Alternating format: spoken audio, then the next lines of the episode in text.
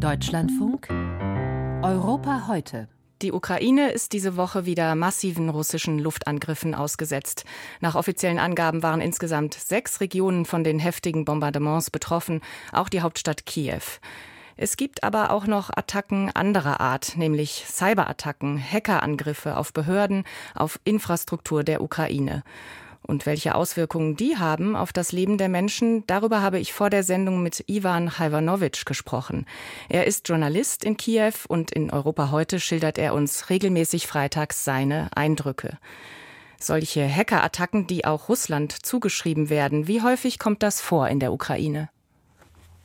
Also das kommt äh, permanent, wenn man über die militärischen Objekte spricht, spricht. Aber äh, auch Zivilisten äh, spüren die Folgen, weil die Angriffe auch die zivile Infrastruktur betreffen. Zum Beispiel seit Mittwoch ist die Webseite von Ausbildungsministerium der Ukraine nicht erreichbar, weil sie angeblich eine, eine massive DDoS-Attacke erlebt hatte und lahmlegt. Aber das war auch schon nicht einmal, dass äh, die Bankzugriff oder äh, die Verbindung, die Kommunikationswesen erschwert wurden oder ausgeschaltet wurden wegen, der, äh, wegen des Angriffs. Den größten Angriff war, wenn Sie sich erinnern, am mm, im Dezember, Mitte Dezember, als ein der drei ukrainischen äh, Mobilfunkanbieter lahmgelegt wurde äh, wegen äh, des Angriffs und das dauerte äh, einige Tage, dass die Verbindung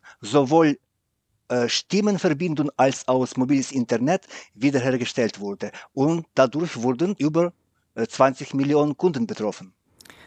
Von welchen Attacken dieser Art sind die Menschen im Alltag am stärksten betroffen? Ist es der Mobilfunk oder geht es da auch um, um Zahlungen von Behörden oder eben um Bankinfrastruktur? Was bereitet da immer die größte Sorge? Wissen Sie, ich war äh, am Mittwoch bei einer Konferenz das war Kiew Internationales Cyber Resilience Forum, also eine Konferenz zu äh, Cybersicherheit.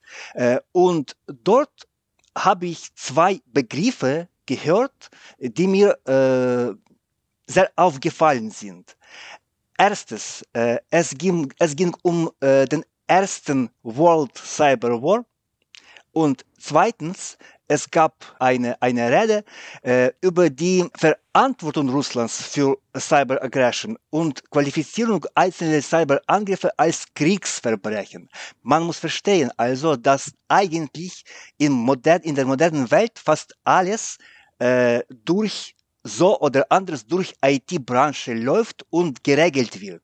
Wissen Sie, als äh, damals, äh, wie erwähnt schon, im Dezember 2023 Kyivstar angegriffen wurde, Mobilfunkanbieter und Telekommunikationsanbieter, dann wurden in mehreren Städten der Ukraine auch die, zum Beispiel die Straßenbeleuchtung ausgeschaltet. Und insofern diese Straßenbeleuchtung äh, durch mm, äh, äh, Kyivstars Servers oder Service geregelt wurde, gesteuert wurde, müsste man die Beleuchtung manuell ein- und ausschalten. Und das dauerte mehrere Stunden jedes Mal. Wie versucht denn die ukrainische Regierung, sich und ihre Bürgerinnen und Bürger vor solchen Cyberattacken zu schützen? War das auch Thema bei dieser Konferenz? Ja, es gab mehrere Gäste. Ich habe erfahren sogar, dass es in mehreren Behörden die Abteilungen gibt, die sich mit Cybersecurity äh, beschäftigen. Äh, natürlich auch im Verteidigungsministerium, im Generalstab, äh, im Sicherheitsrat. Äh, bei Vizepremierminister haben wir sowieso ein Ministerium äh, für Transformation, für Digitalisierung. Aber auch Außenministerium hat einen stellvertretenden äh, Minister, der sich mit Digital Fragen, Digital äh, Reformen und Digital Security äh, beschäftigt.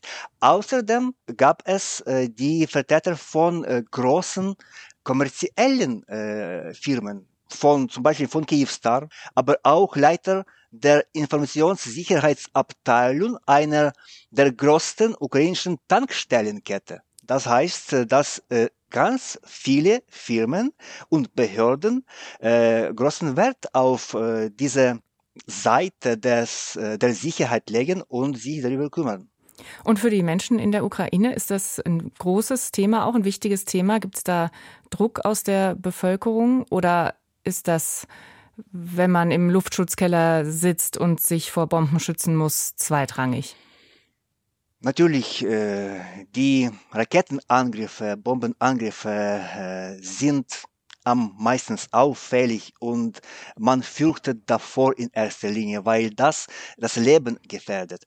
Und wiederum, wenn die Banken in der Ukraine arbeiten, äh, die Verbindung funktioniert, Transport bzw. Verkehr funktioniert, Einzelhändler äh, arbeiten, äh, dann heißt das, dass die gesamte Infrastruktur des Landes ziemlich gut äh, geschützt ist und äh, trotz des Krieges, trotz der Angriffe funktionsfähig ist. Das, das heißt aber nicht, dass äh, wir gesichert sind vor einem Angriff, der kommt, weil äh, das ist so wie ein Wettbewerb. Äh, wenn man äh, die Nachrichten letzter Zeit liest, dann äh, merkt man schon, dass äh, die russische Seite äh, ukrainische mh, hm, Infrastruktur angreift mit Cybermitteln, äh, aber dann auch ein Rückschlag kommt. Zum Beispiel ein der ersten Fälle war äh, Ende äh, Januar, als ein ukrainischer, eine ukrainische Direktbank, Monobank,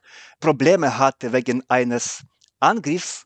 Dann kam die äh, Rache und im äh, Januar, äh, Ende Januar, die ukrainische Hackergruppe äh, hat äh, russische Staatsunternehmen-Servers angegriffen und äh, die Daten über die Einrichtungen der russischen Militär geklaut. Also das gehört einfach dazu im Cyberkrieg, dass man sich auch auf diesem Weg wehren können muss. Wird das so gesehen? Ja, und leider äh, versteht man auch, dass der heiße Krieg sozusagen äh, früher oder später äh, äh, endet. Ja, wir äh, wollen, wir hoffen und wir bemühen uns, dass die Ukraine gewinnt diesen Krieg. Aber muss man auch verstehen, dass äh, äh der Cyberkrieg wird niemals enden und durch diese äh, Weltcyberkrieg alle Länder betroffen werden. Und man muss schon jetzt daran denken, wie sich äh, davor schützen. Der Journalist Ivan Hajvanowitsch aus Kiew war das und das Gespräch haben wir vor der Sendung aufgezeichnet.